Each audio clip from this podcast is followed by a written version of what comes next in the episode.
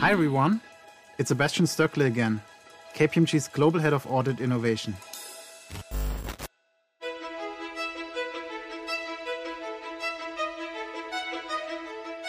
Over the last few weeks, you've heard from KPMG leaders across the globe about the most pressing trends we feel will already are transforming the audit profession.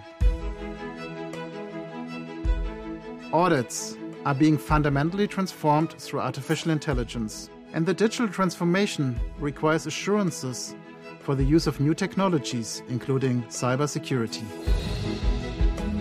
Continuous auditing gradually becomes more prominent for the auditors of the future. And finally, unstructured and structured data are increasing in volume, velocity, and variety, requiring auditors to determine new solutions to harvest this data. These changes will not only impact businesses, but also change the way auditors perform their audits. At KPMG, we recognize that the modern audit requires innovation at the core of what we do. We're constantly working to create an ever more digitized, connected, integrated AI and data driven audit. We have a clear pathway to accelerate this to 2024 and beyond.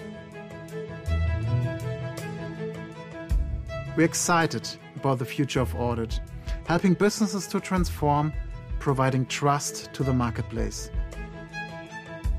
Thank you for tuning into our campaign.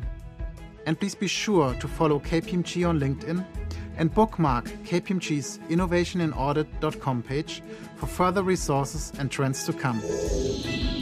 Innovating together for better.